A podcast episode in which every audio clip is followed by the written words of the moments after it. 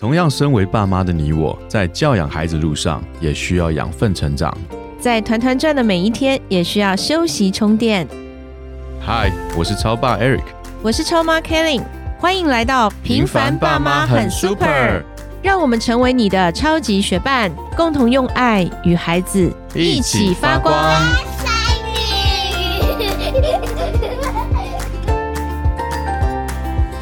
嗨，我是超爸 Eric。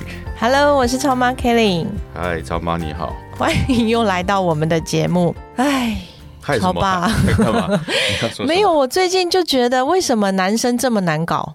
就是因为我们家三个孩子嘛，然后现在因为工作的关系也接触很多孩子啊，就我明显的感受到，其实男孩女孩差蛮多的。我不是说男孩就不好或不可爱，我只是觉得有一些事情上面，我有时候会拿他们没辙。这样吧，我们举个例子说啊哈，嗯你看到你的女儿跑一跑跌倒了，嗯然后她在哭，嗯，你会怎么做？我会问她哪里受伤哪里痛，哪里受伤哪里痛？对啊，但她还是哭，那就抱抱安慰她，抱抱安慰她，她还是哭。我孩子没有哭那么久、哎，我只是假设这个状况，嗯对。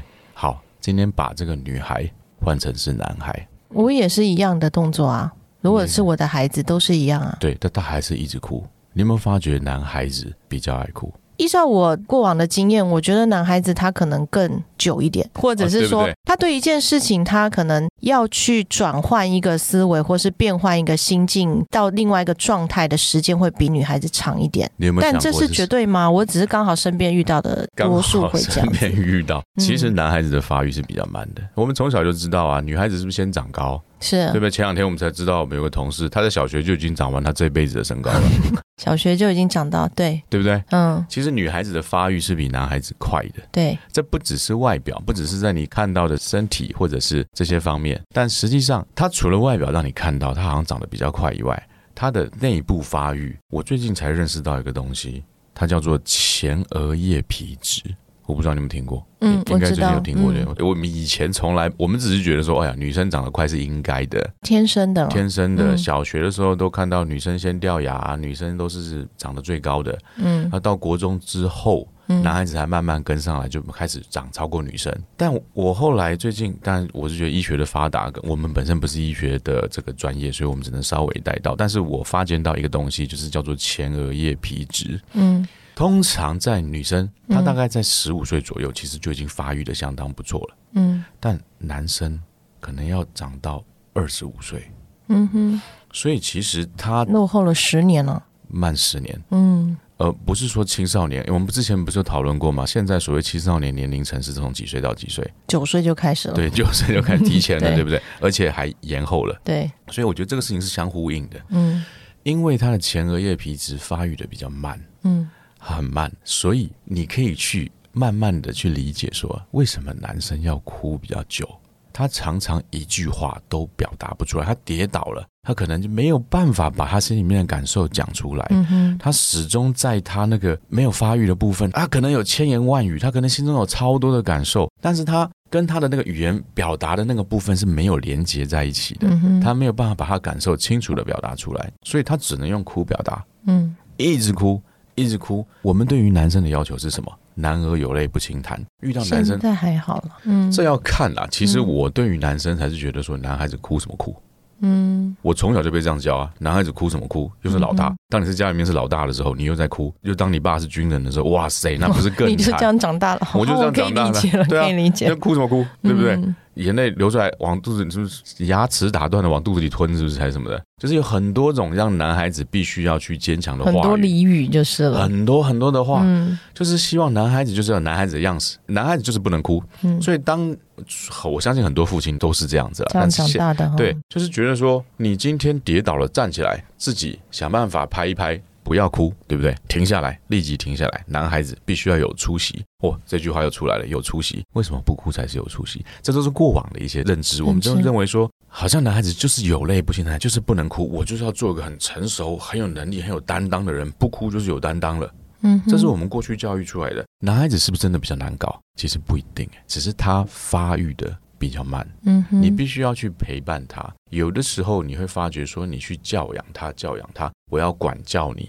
有的时候管教其实是存在于你跟他的关系，嗯哼，你是不是能够陪伴他度过这个比女生慢十年的这个前额叶生长期，你刚刚讲到发展比较慢，语言发展比较慢，他甚至有很多千言万语想讲，但他讲不出来的这个情况，我有想到之前我们分享过的一件事情，就是儿子可能做了些什么，我真的忘记了，但是爸爸呢一直要说，你说为什么？我很爱问他为什么。对你一直说、啊为什么？那我们都很纳闷啊，为什么孩子就是讲不出来？他就是停很久，停很久，最后还是回你不知道。但是其实他知道，但他就是表达不出来。有的时候我们这时候父母会误解说他不想讲，或者是他就这个可能态度不好等等的，其实可能跟他的发育是有关系的，对不对？你讲的这个点没错，嗯而到后来他真正已经发展到他跟我说他不想讲，嗯为什么？因为我用了错误的方式，是我一路在逼他，我说你说，你跟我说为什么？你为什么要这么做？告诉我为什么？我把所有一切路都堵完了，就是要他告诉我为什么。嗯到后来即使想清楚，他也觉得爸爸你超烦的，我就不想讲。嗯所以每一次我问他说这东西谁丢在这里了，他就跑去躲起来，他就不讲。我最后找到他的时候，我说为什么你不说话？他说我不想讲。对，他已经变成不想讲了。嗯你所以你用错误的方式去给予陪伴，嗯最后的结果就是把他越逼越远嘛。这这肯定不是一个你想要去遇到的状况，或者是你想要一个男生最后希望发展出来的状态。诶，这这个会不会跟说很多爸爸跟儿子，其实他们的关系是越来越疏远，越来越没有话聊？其实这个过程都是有关系的，对不对？我们去忽略了男孩子他们在生理上面的发展，然后好像就以为就把他当成一个男人这样子哦，应该怎么样怎么样，可忽略其实他还很小，而那个小是指生理的部分。没错啊，嗯，难怪很多父亲跟儿子他们很多话是聊不来的，都要找妈妈聊。就是延伸到另外一个问题上面去嗯了。我们其实是一个缺乏父爱的时代。现在，嗯，在过去的经验里面，你会看到很多父亲都在外面是，上班，甚至于说现在的家庭状态有很多有离异啊，或者是我们没有办法预测的状况，就是家庭里面由妈妈这一方去带小孩子长大的时候，我们会看到很多的男生，尤其是男生，他们是没有办法有一个很完整的形象在他的前面去表现出来，他没有一个 model，他没有一个样子，他不知道怎么样去做男人，嗯。而妈妈只能就是说，我现在这个状态下去想办法帮助你去知道说，大概爸爸在遇到这件事情的时候他会怎么做，对不对？但是那都不够啊，那真的不够。所以我要在这边呼吁所有的父亲，你在你孩子呼吁，这其实嗯我自从回到台湾之后，嗯，我相当的对于做这个决定觉得很骄傲，很不能讲骄傲，我不是个骄傲的人，但我觉得我做这个决定很正确。嗯。因为我意识到一件事情，就是说，如果我在这段时间我没有在他们身边，给予他们一些在人生中，在未来你能够有一些帮助的一些引导的话，或者说这个人在家里所重要的部分的话，我觉得会很可惜，是非常非常可惜。就是爸爸在一个家庭中他的重要性，为什么会有一些绘本会说爸爸的头不见了？嗯为什么？嗯嗯为什么这会成为一个而且？孩子好喜欢那本绘本，很有趣，好喜欢每次。要讲故事那本我都讲了多少次？对啊，为什么那会成为一个绘本？嗯，很有趣吧表？示它是一个普遍的，表示它是一个状态，它是一个状态，嗯就是说爸爸其实即使人在，他的心也不在，他的脑也不在，他陪伴我是无效的陪伴。嗯他陪伴我的时候，他拿个手机在旁边刷，所以在我未来去想回想到爸爸的时候，就是诶，这个爸爸一天到晚就是刷手机，嗯，或者是他在打电话，或者他在讲公事，或者是玩电动，呃，玩玩电动，对，关在房间里面，嗯。你会发觉爸爸的角色非常的重要，在家庭里面，他能不能为这个男孩子去树立一个美好的形象，一个男人的样子，而不是说你不要哭，你不要哭才是个男人。嗯，我们嗯老师去把结果当方法，是对不对？把结果他们说你不要哭，其实那不是方法呀。嗯他哭是在阐述他的发泄，对嗯他的情绪，他希望把他的情绪能够发泄出来，而我告诉他不要哭，对，不要哭的是一个结果，但是我把它当做方法了。嗯这是这是一个非常不不可取的一个操作方式，而我过往常常会这样子做。是我说你哭什么哭？有什么好哭的？男孩子有什么好哭？嗯这种话我都会用出来，而我慢慢意识到说，其实他发育的是比女孩子慢的。是对我们家的女孩子，曾经也有一段时间，就是比较需要去更多的关注嗯跟调整。很快的，她改变了。对但男孩子，我发觉花的时间很长，对不对？对你有比较，就真的是有差别。所以第一个，你从他语言能力上面，你就会发觉到有差别，对不对？嗯因为讲不出来，讲不出来。第二个就是从他情感的需求上面被忽视。当你叫他不要哭的时候，他会觉得说，我连发表我的意见都不行啊，因为他说不出来，只能用哭嘛。嗯，那我用哭其实就是发表我的意见。其实最后如果不能发表这些发泄这些情绪，最后就是变愤怒。你就会发现很多男孩他们到最后他们易怒，或是跟妈妈闹起来，就是这样啊没完没了。而且有的时候那个怒气就是瞬间而来的，这些都有关系。你知道易怒跟这些没有办法控制自己行为，都是因为前额叶的发展不够吗？嗯哼，而且前额叶如果到它停止发展的时候，你仍然发展不够，你就会成为一个没有办法控制自己的人。嗯哼，所以你会看到社会上很多人，他是非常的容易进入一个暴怒的状态，非常的没有办法控制自己，尤其是男性居多了，嗯就是某一个点上，他就忽然间就暴怒了。嗯你会看到有一些这样子的人。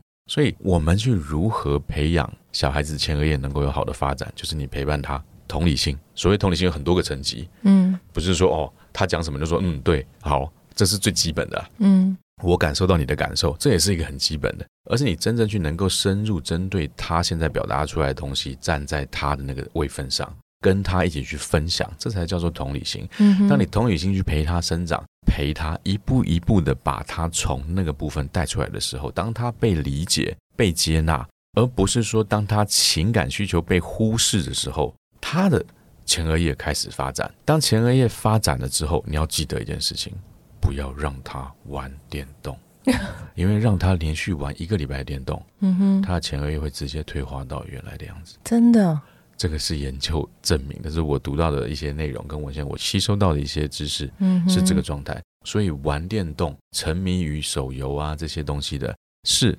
很容易让他前额叶发展不但是停缓，而且是退化的。嗯。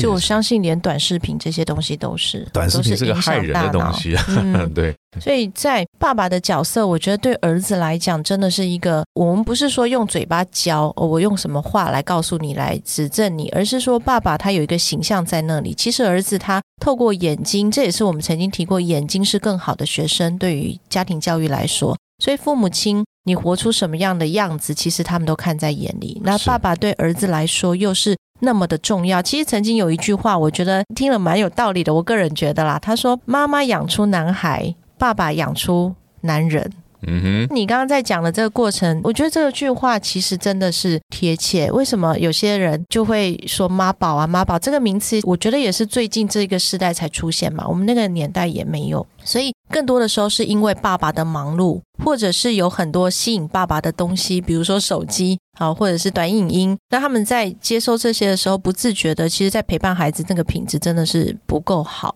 对对，所以也透过超爸的分享，给到我们的听众，尤其是爸爸们一个提醒。我在超爸身上看见，就是当他愿意去理解孩子，而不去坚持他过去的方法。真的，他与儿子的关系是有变化的。然后儿子以前都爸爸陪你去什么的，他说不要，我要妈妈陪。诶，可是上一周爸爸医生说走，我们去打篮球。以前他都说不要，可是他那一天很开心的说好。哎，我也蛮讶异的。对我也很惊讶，他大概觉得妈妈不会打篮球，没有，妈妈他有找我，队的嘞。他找我去，我故意说不要。嗯我觉得那是父子之间的一个，应该说精心时刻吧。所以他回来以后，他竟然跟我说跟爸爸打球好开心。真的吗可？是对他说我今天好开心，而且篮球好好玩。他原来不喜欢，他喜欢足球。真的吗？对，所以哦其实当爸爸们，你有这样的认知，你听到这一集的节目，你也可以去尝试一下理解你的儿子，他真的是在生理上面还有一些他在成长的需求。那这时候爸爸更多的同理他，陪伴他，有品质的陪伴。我觉得这个时间不需要很多很多，但至少他是很精心的时刻。是，对，也祝福所有的爸爸们和儿子都有美好的关系。那我们这一集节目就聊到这边，期待下一集我们再见，拜拜，拜拜。